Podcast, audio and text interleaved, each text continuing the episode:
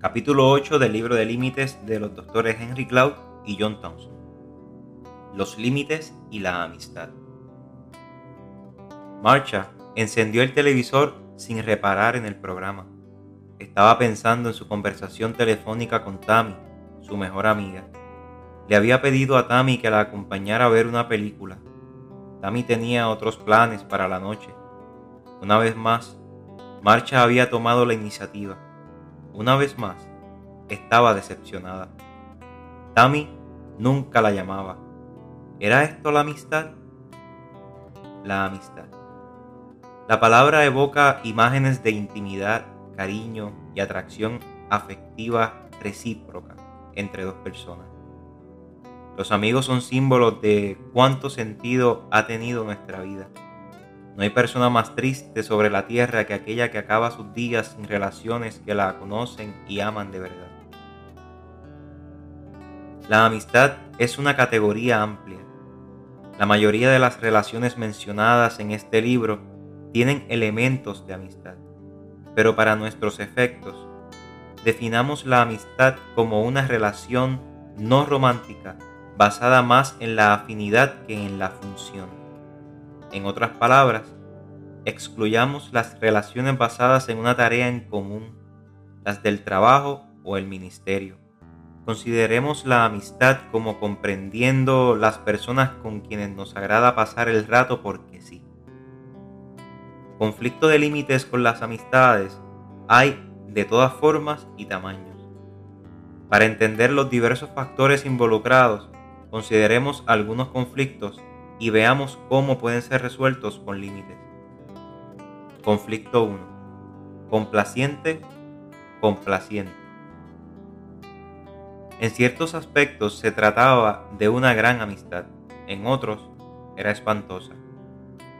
Sin y Tim disfrutaban de los mismos deportes, actividades y pasatiempos. Asistían a la misma iglesia y les gustaban los mismos restaurantes pero eran demasiado buenos entre ellos. Ambos tenían la misma dificultad para decirle que no al otro. El problema se hizo evidente un fin de semana cuando había dos actividades programadas para el mismo día.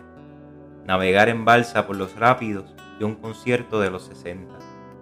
A Sean y Tim le gustaba tanto una actividad como la otra, pero no podrían hacer las dos a la vez. Sean llamó a Tim y le sugirió que fueran a navegar. Por supuesto, contestó su amigo. Sin embargo, sin que ninguno de los dos lo supiera, ni Chin ni Tim querían ir a navegar. Si algo querían era ir al concierto. Por la mitad del torrente, Chan y Tim se sinceraron. Cansado y empapado, Tim dijo de repente, fue idea tuya venir aquí. Tim, le dijo Chan con sorpresa, pensé que tú querías venir a navegar. No, como llamaste, Creí que eras tú quien querías venir. Hombre, continuó entre dientes, creo que ya es hora de que nos dejemos de tratar como si fuésemos dos muñecas de porcelana. Típica interacción entre dos personas complacientes. Ninguna hace realmente lo que desea. Ambos temen decirle al otro la verdad, por ende nunca nadie la dice. Analicemos este conflicto con la siguiente lista de preguntas sobre los límites. Estas preguntas no solo le ayudarán a comprender su estado con respecto a las puestas de límites, sino que también lo orientarán. 1. ¿Cuáles son los síntomas?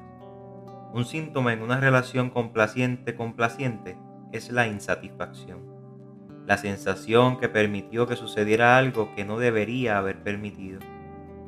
2. ¿Cuáles son los orígenes? Los complacientes provienen de hogares donde tuvieron que evitar decir que no para mantener a todos contentos. Como los orígenes son similares, suele ser difícil que dos personas complacientes se ayuden mutuamente. 3. ¿Cuál es el conflicto de límites? Las personas complacientes amablemente niegan sus respectivos límites para mantener la paz. 4. ¿Quién precisa reconocer su situación? Cada uno de los complacientes necesita hacerse responsable de sus propios intentos de apaciguar o contentar al otro. Chan y Tim necesitan admitir que controlan al otro siendo agradable. 5. ¿Qué necesitan?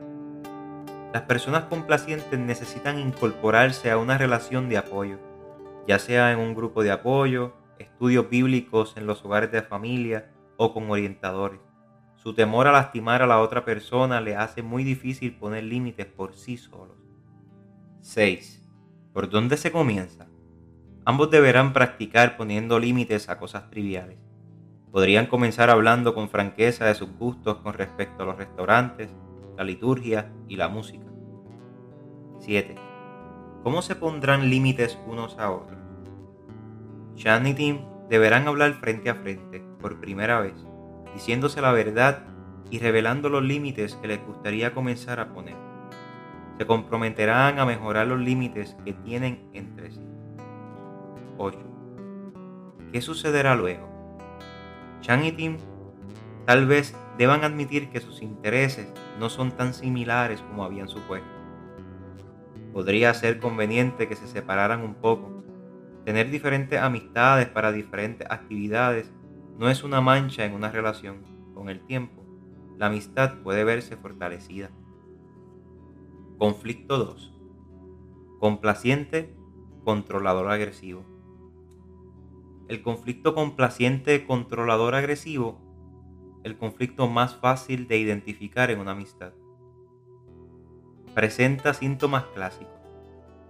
El complaciente se siente intimidado e inferior en la relación. El controlador agresivo se irrita porque el complaciente lo fastidia.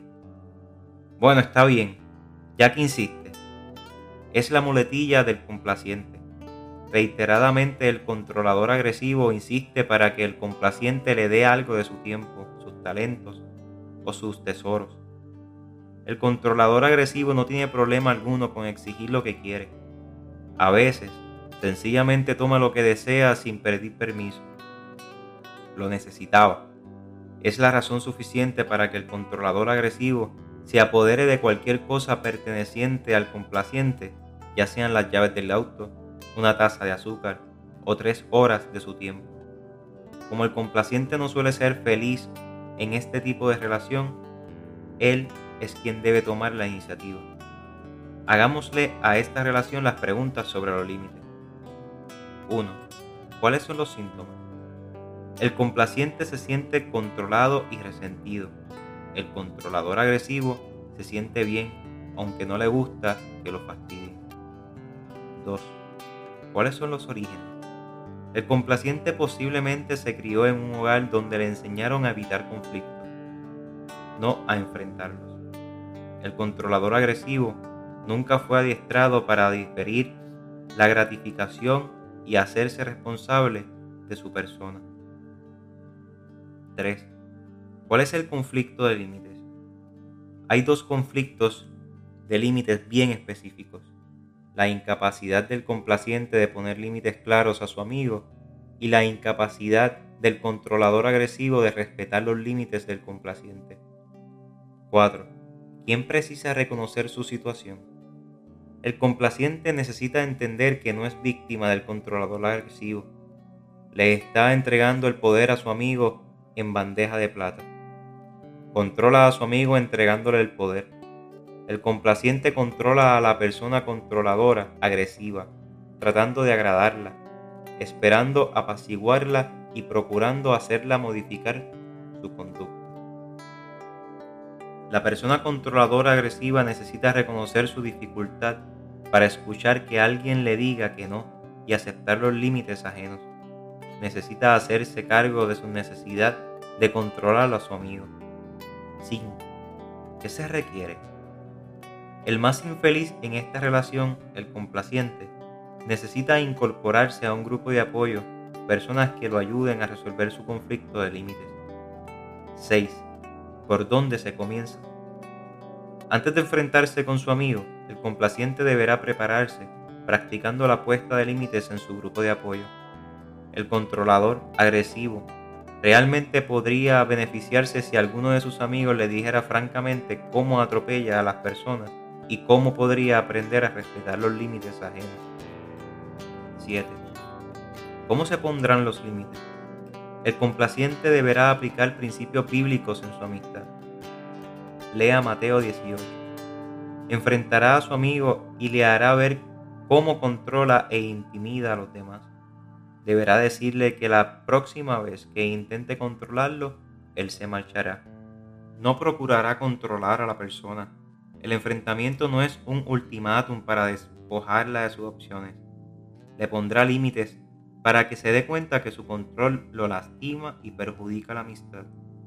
Estos límites protegerán al complaciente de futuras aflicciones. El controlador agresivo puede enojarse e intimidar tanto como le dé la gana, pero el complaciente no va a estar cerca para resultar lastimado. Se habrá marchado fuera del puerto, de la casa o de la amistad, hasta que pueda volver sin riesgo. El controlador agresivo padecerá las consecuencias de sus actos.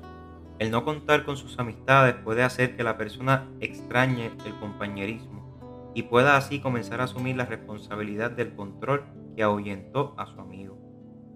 8. ¿Y ahora qué?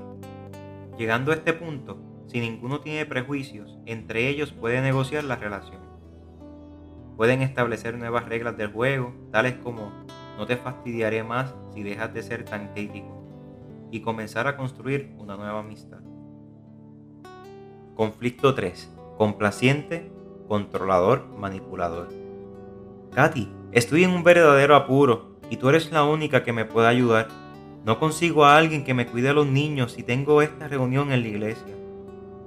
Katy escuchó a su amiga Sharon y la grave situación que tenía.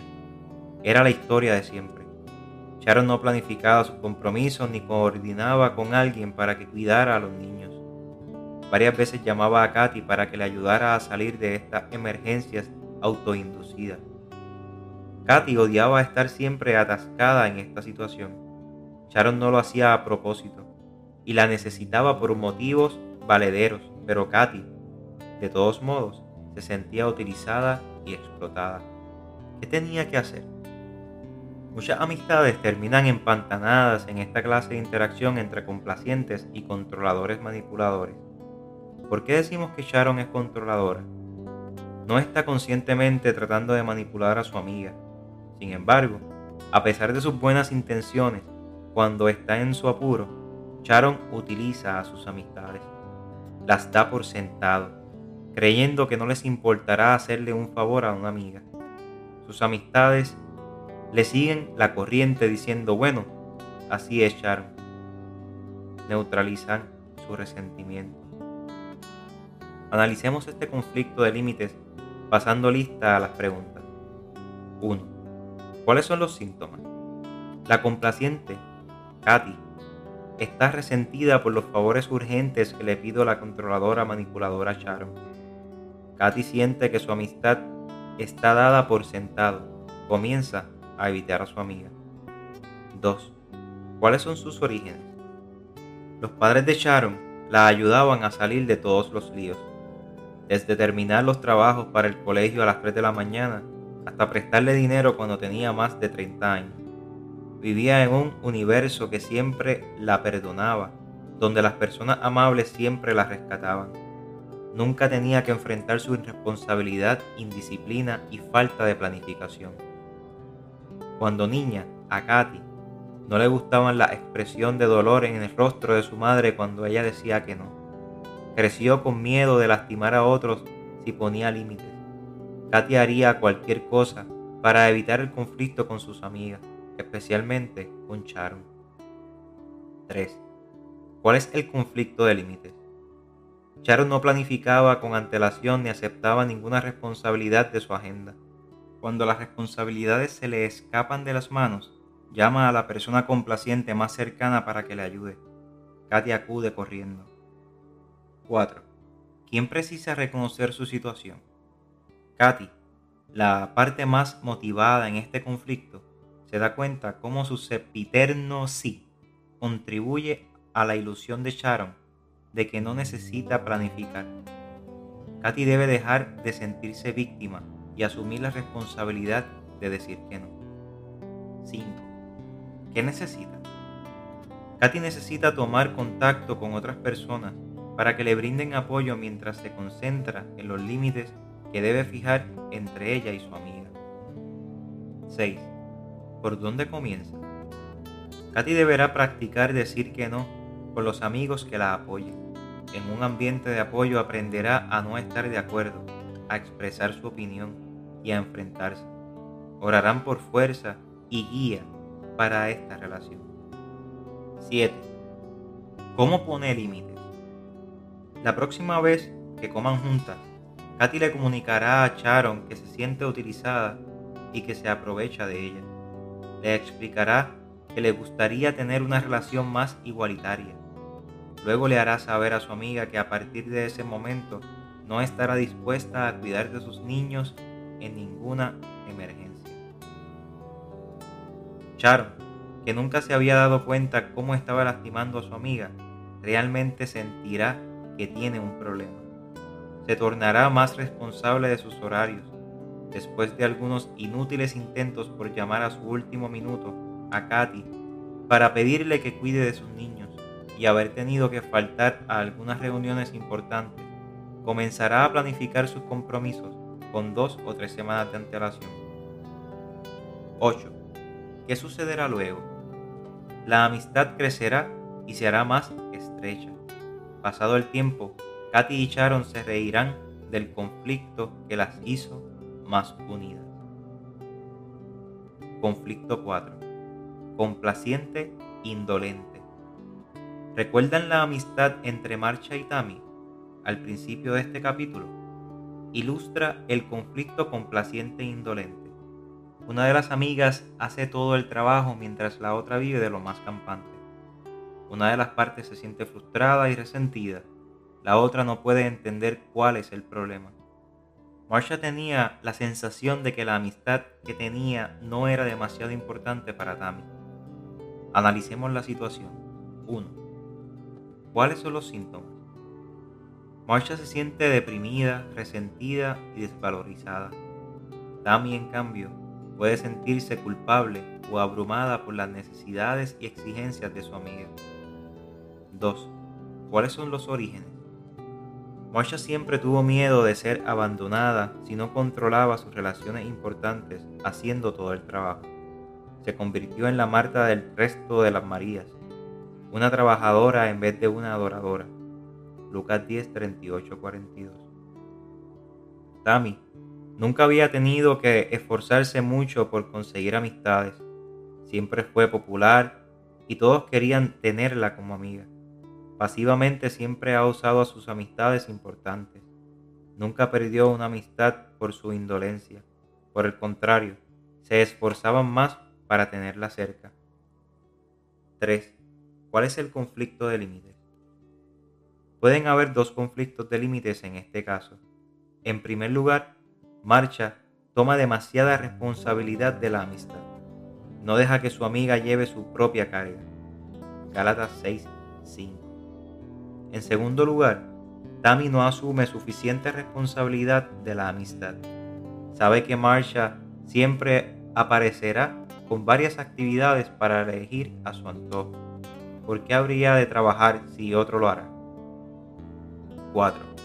¿Quién precisa reconocer su situación? Marsha debe reconocer su cuota de responsabilidad. Por facilitarle tanto las cosas, Tammy no tiene que hacer nada. Debe comprender que sus planes, llamadas y todo el trabajo que se toma son intentos disimulados para controlar el amor. 5. ¿Qué necesitan? Ambas necesitan el apoyo de otras amistades. No son capaces de entender objetivamente este problema sin rodearse de otras relaciones que les brinden amor incondicional. 6. ¿Por dónde se comienza? Marsha deberá practicar poner límites con amigos que la apoyen. Se dará cuenta que si su amistad con Tammy se termina, igual puede tener amistades donde cada uno lleva su respectiva carga. 7. ¿Cómo pondrán los límites? Marsha le hará saber a Tammy sus sentimientos y le dirá que ella también deberá asumir su cuota de responsabilidad de la amistad en el futuro. En otras palabras, después de la primera llamada, Marsha no llamará nuevamente hasta que Tammy la llame. Marsha espera que Tammy la extrañe y comience a llamarla. 8. ¿Qué sucederá luego? En el peor de los casos, la amistad se enfriará por causa de la indolencia de Tammy. Marcha habrá ganado algo. Habrá aprendido que no era un afecto recíproco, en primer lugar. Ahora podrá lamentarse, superar el trance y buscar verdaderas amistades. Preguntas pertinentes a los conflictos de límites en las amistades. Los conflictos de límites en las amistades son difíciles de tratar porque el único lazo que las une es la relación afectiva existente. No hay un anillo de bodas, no hay un vínculo laboral, solo está la amistad. Y suele parecer demasiado frágil y con un riesgo de romperse. Las personas involucradas en el conflicto anteriormente plantean las siguientes preguntas cuando consideran la puesta de límites con sus amistades. Primera pregunta. ¿No se rompen muy fácilmente las amistades? La mayoría de las amistades no tienen ningún compromiso externo, como un matrimonio, un trabajo o una iglesia, para mantener unidos a los amigos. El teléfono bien podría dejar de sonar y la relación se apagaría sin dejar rastro en la vida de las participantes. ¿No tienen pues las amistades mayor riesgo de romperse cuando surgen conflictos de límites? Este razonamiento tiene dos problemas. En primer lugar, supone que las instituciones externas tales como el matrimonio, el trabajo o la iglesia son el adhesivo que une estas relaciones. Supone que nuestros compromisos nos mantienen unidos, no nuestros afectos. Nada puede estar más alejado de la verdad, ni bíblicamente ni en la práctica. Escuchamos estas afirmaciones en muchos ámbitos cristianos. Si no te gusta alguien, disimúlalo.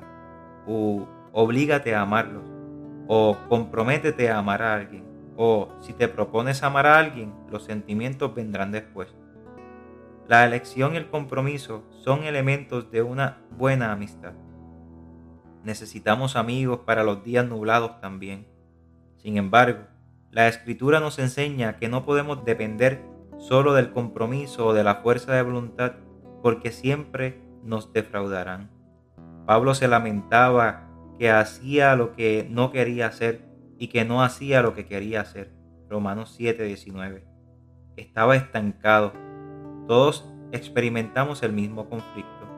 Incluso cuando nos comprometemos en una amistad verdadera, suceden cosas malas. Los defraudamos.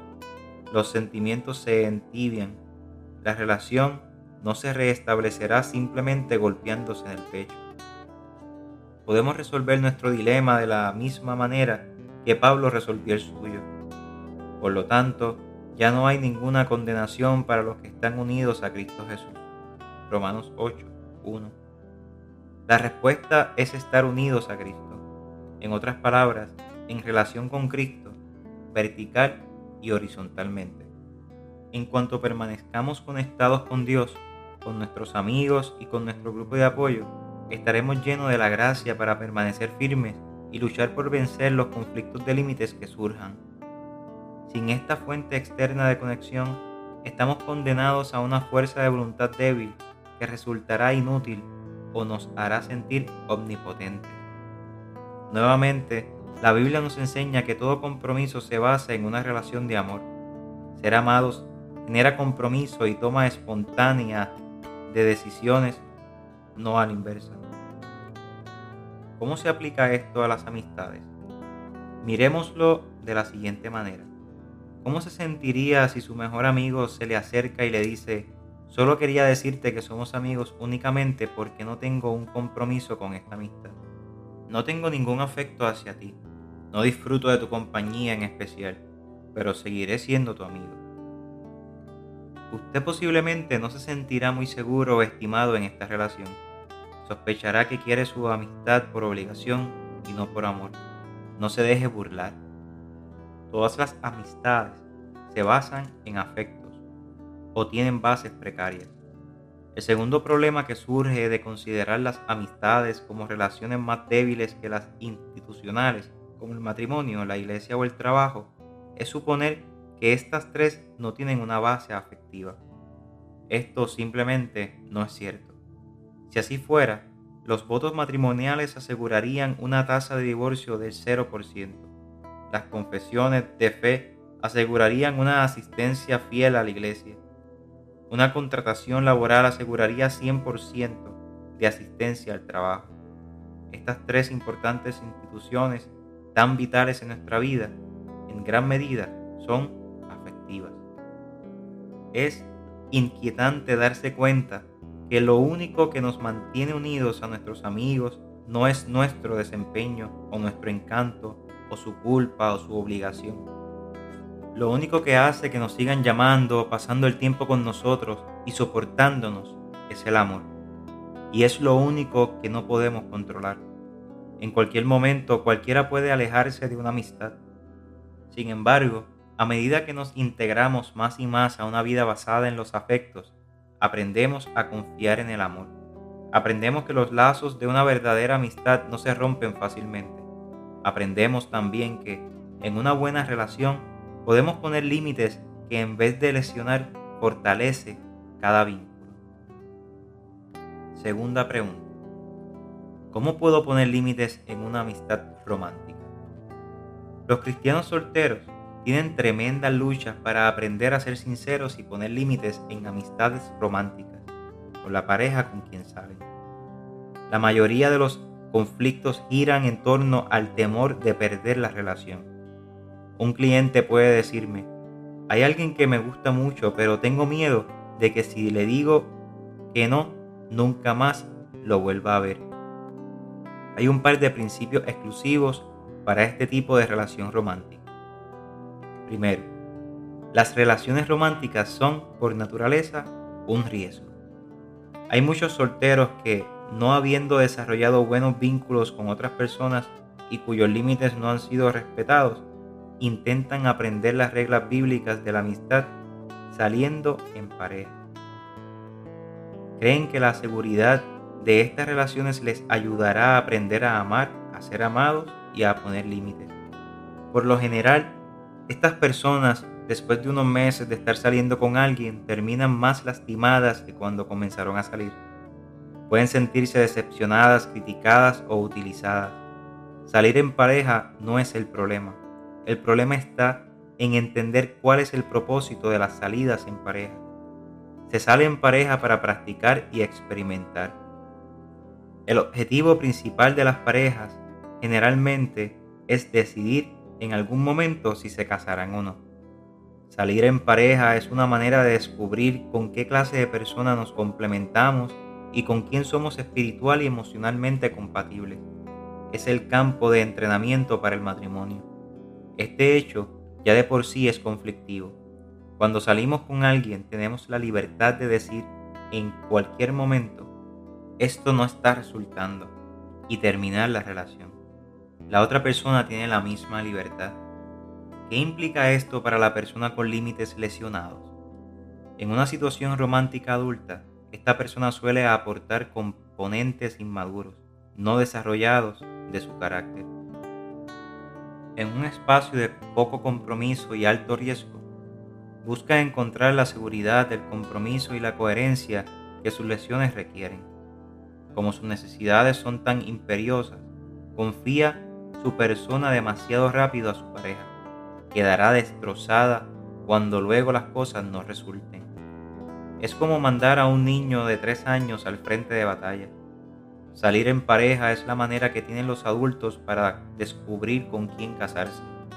No es lugar para sanar a almas jóvenes y lesionadas. La sanidad es mejor encontrarla en espacios no románticos, tal como un grupo de apoyo, grupos en la iglesia, terapia o amistades del mismo sexo. Hay que distinguir los propósitos de las amistades románticas de las no románticas. Será mucho mejor aprender el arte de la puesta de límites en los espacios no románticos donde los afectos y los compromisos son mayores. Una vez que sepamos reconocer, fijar y mantener nuestros límites bíblicos, podremos utilizarlos en el ámbito de recreación adulto que son las salidas en pareja. Segundo, es necesario poner límites al romance. En las etapas iniciales de una relación en pareja, en ocasiones, las personas con límites maduros lo suspenden para agradar a su compañero o compañera.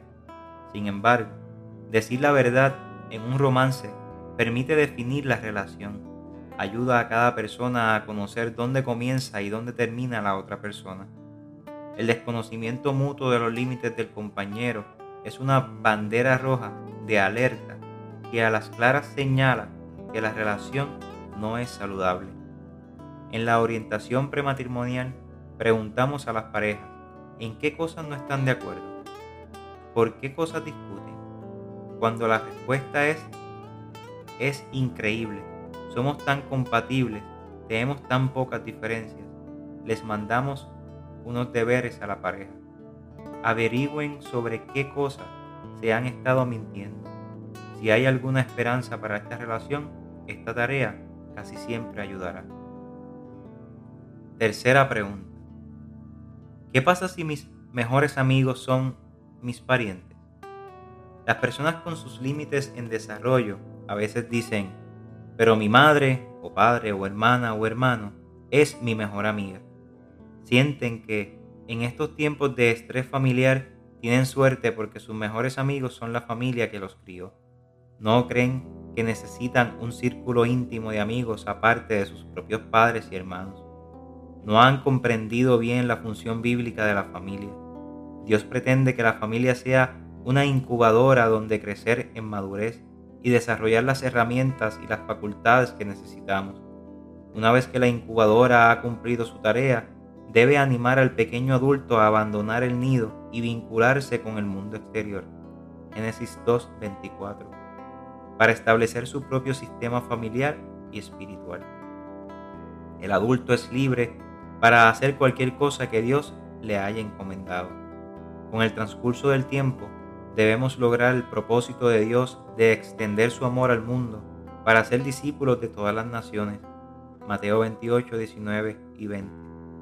Quedarse emocionalmente encerrados dentro de la familia de origen frustra este propósito. Difícilmente podremos cambiar el mundo cuando tenemos que vivir en la misma calle.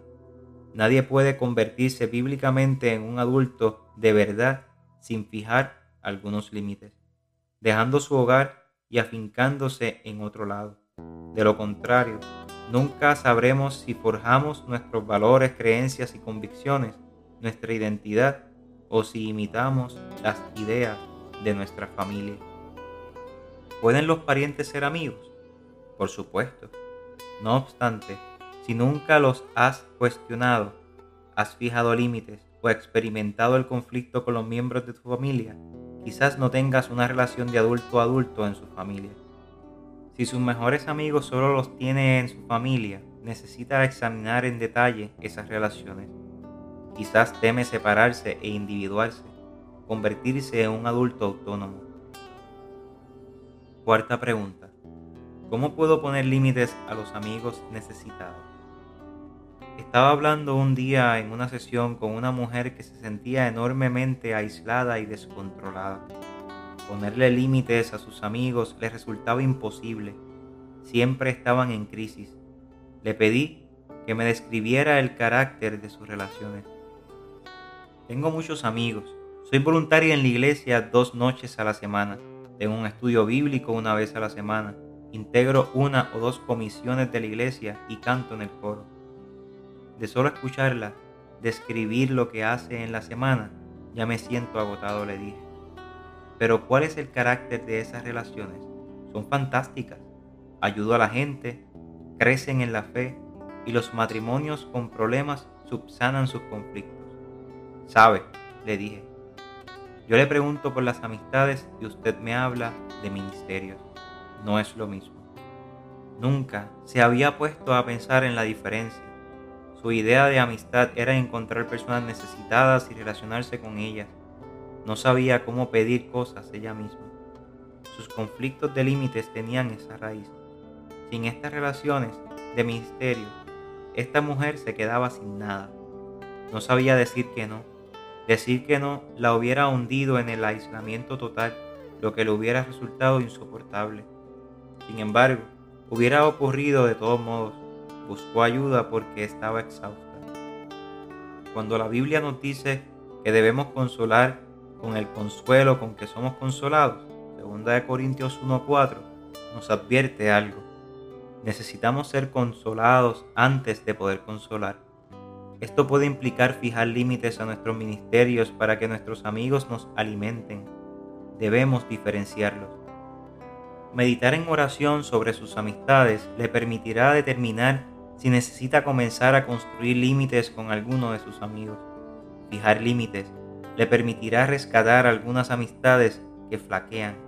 Y si las relaciones románticas, las salidas en pareja, conducen al matrimonio, deberás recordar también cómo construir y mantener límites en la más íntima de las relaciones humanas.